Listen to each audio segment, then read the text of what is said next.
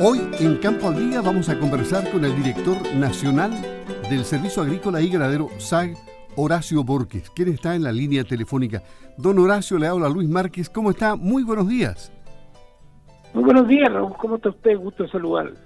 Bueno, esperando que nos conteste una serie de preguntas para información para los agricultores, para los ganaderos, básicamente también.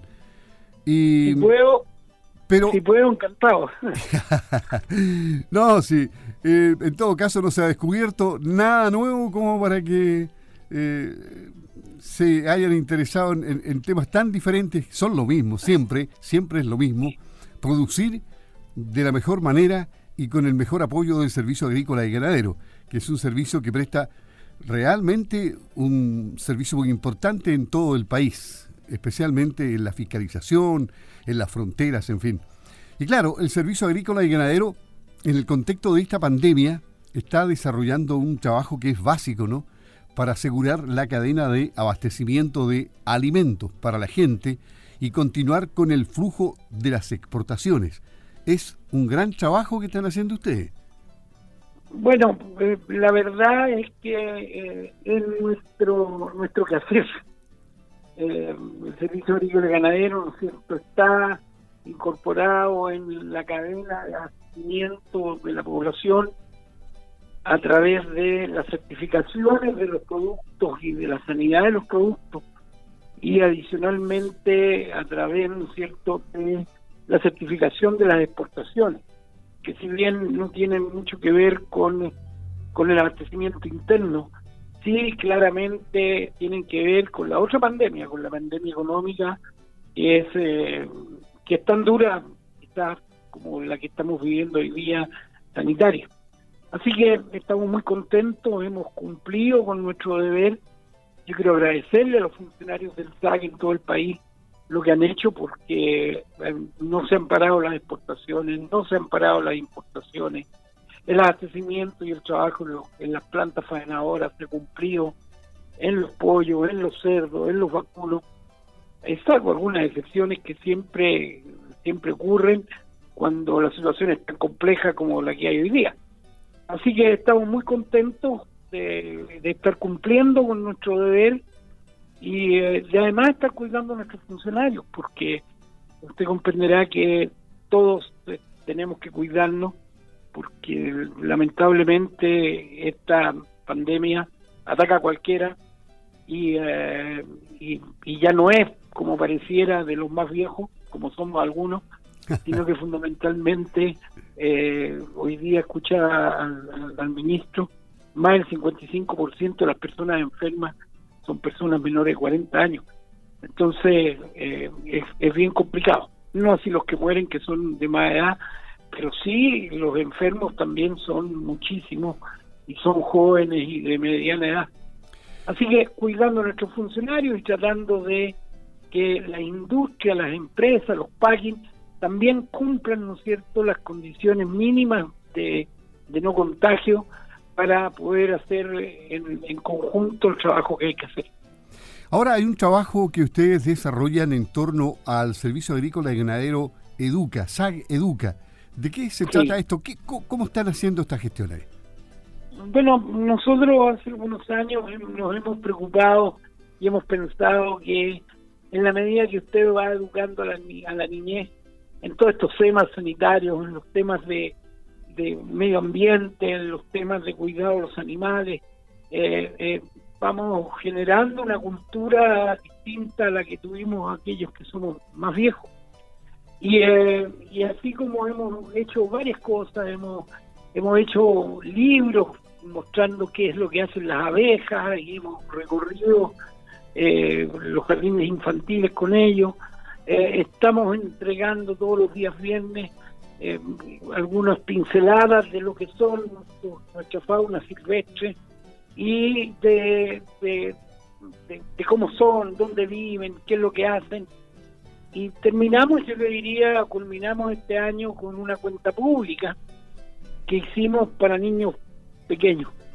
Hicimos la cuenta pública para, para, para, para todos los que les corresponde escuchar nuestra cuenta pública aquí en la ciudadanía pero también hicimos una para niños, para ir haciendo dos cosas. Primero, dando a conocer un poco de educación cívica y saber qué es lo que hacen estos organismos que son del Estado y por lo tanto que son de todos.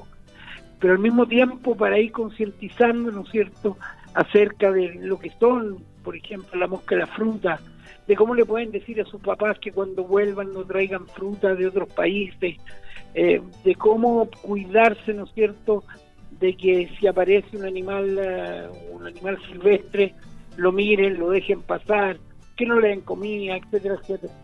Porque por ahí viene esta formación. Y la verdad fue que eh, tuvimos ahí una, una aceptación muy, muy bonita y felicitaciones de mucha gente. Así que vamos a, mandárselo a otros ministerios a ver si, o a otros o a otros servicios a ver si lo quieren intentar porque yo creo que em, esta cosa es una cosa que desde la niñez si conocemos nuestros derechos, nuestros deberes y, cómo funciona el Estado, eh, podemos hacer eh, este país mucho mejor.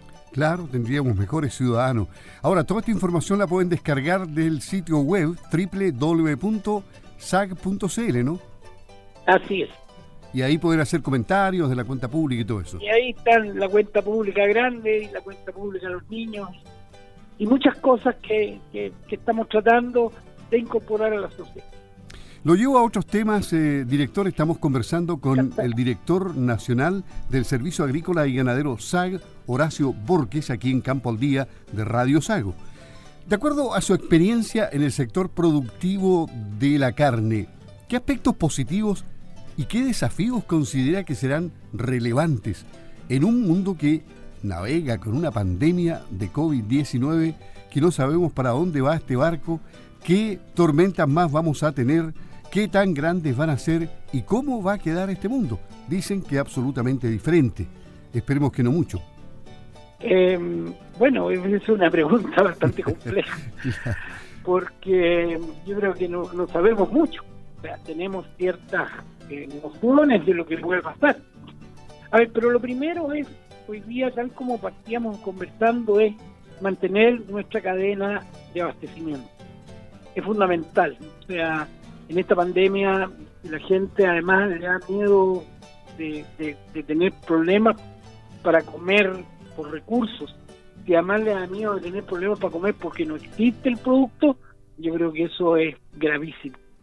Y por lo tanto, en ese sentido, los, cierto, lo primero que hay que tener es mantener la cadena de abastecimiento de alimentos funcionando. En el tema de la carne, por supuesto que es exactamente lo mismo. Ahora, eh, yo creo, ¿no es cierto?, que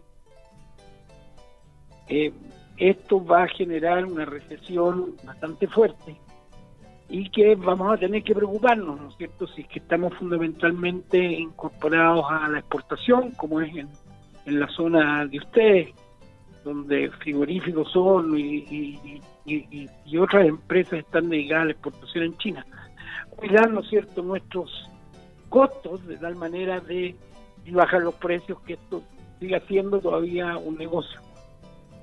Así que eh, creo que, que realmente eh, la, la, productividad, lo que seamos nosotros capaces de, de, de, el sistema, eh, de generar situaciones que sean mucho más rápidas y más lógicas eh, y, de tal manera que vamos abaratando costos va a ser un tema fundamental porque yo creo que eh, como se ve en el futuro los precios van a ser con la pobreza que uno está mirando en el corto plazo yo creo que la cosa no va a ser tan fácil Así que hay que trabajar a la productividad y hacer lo que muy bien hacen los, algunos ganaderos de allá. Claro, que tienen buena productividad, han hecho bien las cosas y están haciendo negocios que les permiten, ¿no es cierto?, que la ganadería sea rentable. Bueno, hay, hay normas que las dicta el COVID-19, pero hay normas que ya están dictándose por parte del Estado chileno. ¿Qué impacto positivo o negativo considera usted que traerán las normativas acordadas con el sector privado para la modernización del sistema de tipificación? ¿Costó ponerse de acuerdo en este tema? Sí, bueno, fueron más de 20 años, ¿no? 20 años. 20 años que estuvimos discutiendo, cuando yo estaba en el sector privado, estuvimos discutiendo, ¿no es cierto?, eh, qué era lo mejor, si funcionaba, no funcionaba. Y la verdad es que después de más de 20 años hay ciertas normativas que tienen que, que tienen que ir cambiando porque eh, a, mí me da la impresión que el conocimiento de lo que significaba esa normativa no era muy no era muy grande eh, a no ser aquellos que estábamos de alguna manera metidos en el, en el, sistema carne, ¿no es cierto? especialmente la carne bovina, porque ahí donde estaba la diferencia. Eh, después de una, de una ardua discusión durante mucho tiempo y logramos ponernos de acuerdo entre el Estado y el sector eh, privado de hacer modificaciones a esto. Y eh, las modificaciones responden básicamente a, no a caprichos, ¿ah? por favor, sino que más bien a encuestas donde consultamos a la gente qué normas de calidad presentían ellos que habían en las carnes. ¿Qué, qué, cosas les daban eh, relación de calidad? Y ahí salieron dos cosas que fueron bastante simples. La primera era aquellos que conocían y les gustaba la carne con marmoreo, con grasa blanca, etcétera, etcétera, etcétera. Y lo otro de calidad era que a mucha gente le gusta la carne la, exquisita, pero le gusta magra. Entonces, eh, después de darle varias vueltas, eh, mezclamos lo que es, ¿no es cierto?, eh, la, la juventud de los animales de alguna manera con estas características. Y estas características nos van a dar dos sellos, de que sí ya son sellos que representan, no toda la calidad porque es imposible, pero representan acciones de calidad. Uno como es el marmoreo, el nivel de grasa, y otro como es el nivel del producto desde el punto de vista de su magnicidad. Eso no significa que no tenga características, que no tenga que tener características ¿no es cierto?, como la edad, etcétera, etcétera.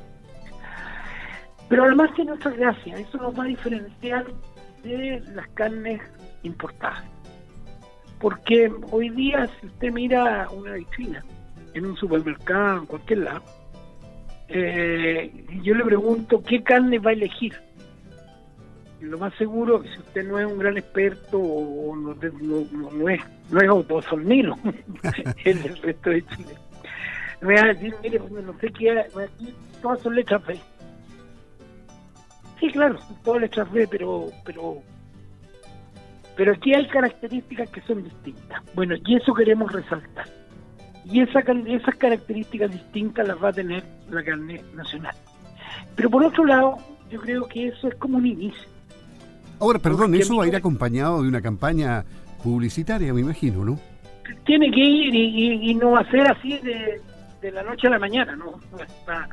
Eh, vamos, a, vamos a intentar que esto tenga un, plazo de cambio que, que, nos vaya generando, no nos genere problemas en, en, la comercialización.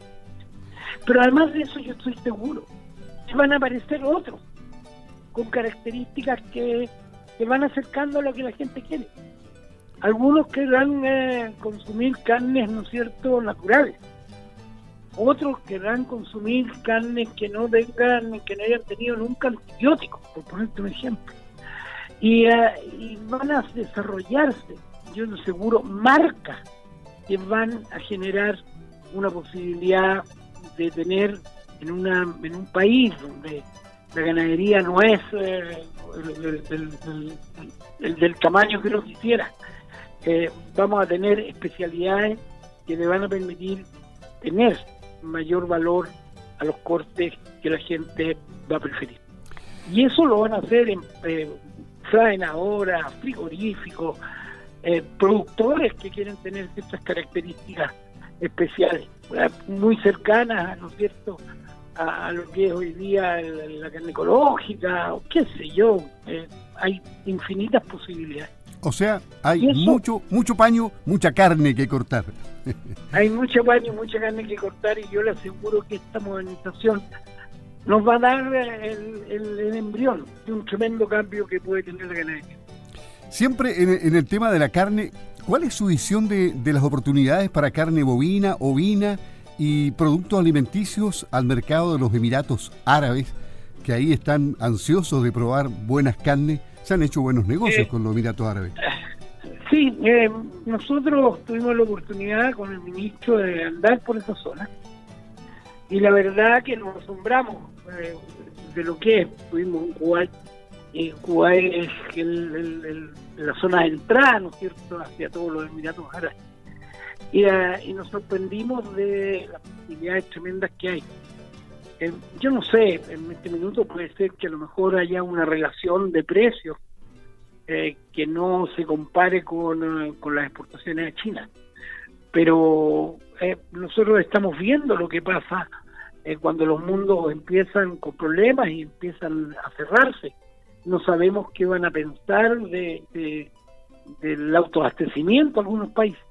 Entonces yo creo que mientras más países tengamos abiertos, mientras más oportunidades tengamos de vender a países como los países árabes, van a ser mejores. Pero para eso hay que sentarse entre aquellos que producen y producir con el ritual de halal.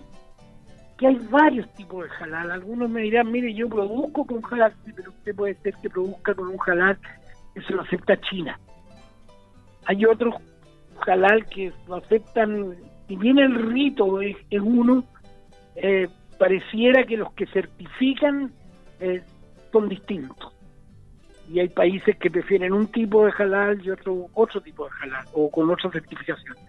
Hay que hacerle empeño a eso, pero yo creo que hay un tremendo mercado y que nosotros no lo podemos dejar de lado, especialmente eh, para los corderos y, para la carne bovina, que, que, si yo la reparto en distintos pedazos, eh, seguramente no voy a sacar mejor precio.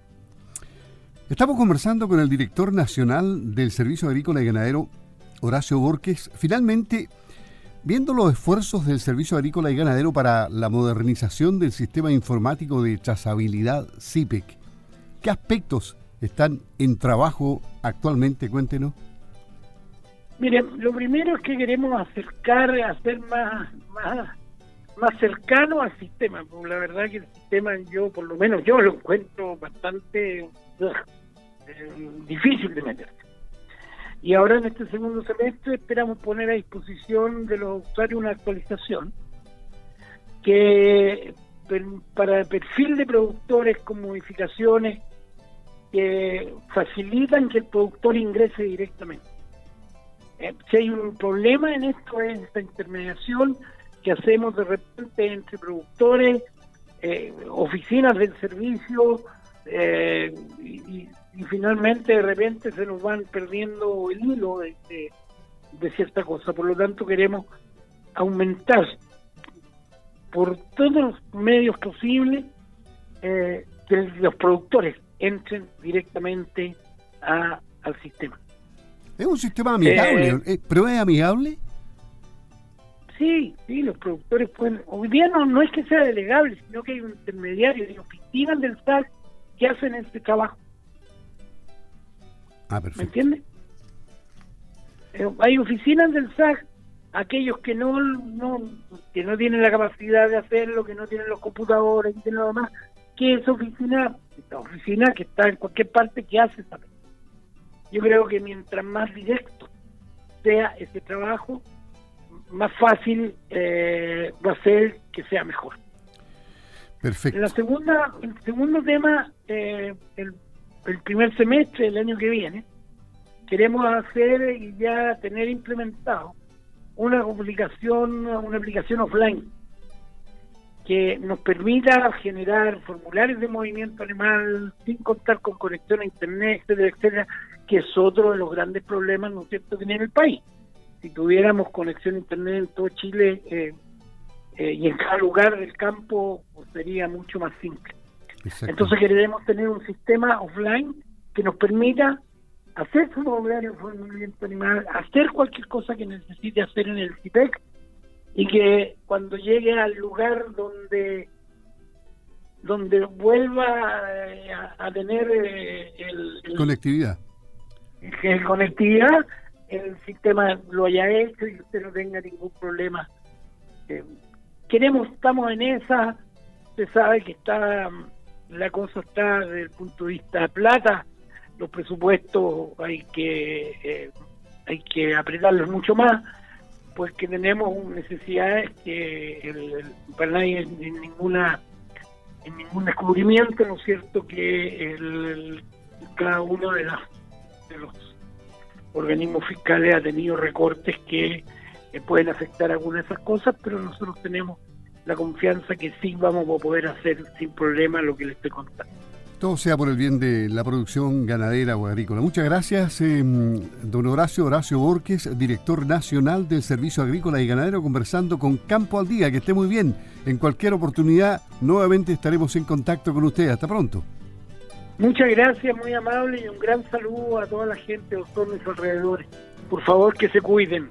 Igualmente. necesita todo. Igualmente. Hasta luego. Hasta luego, gracias.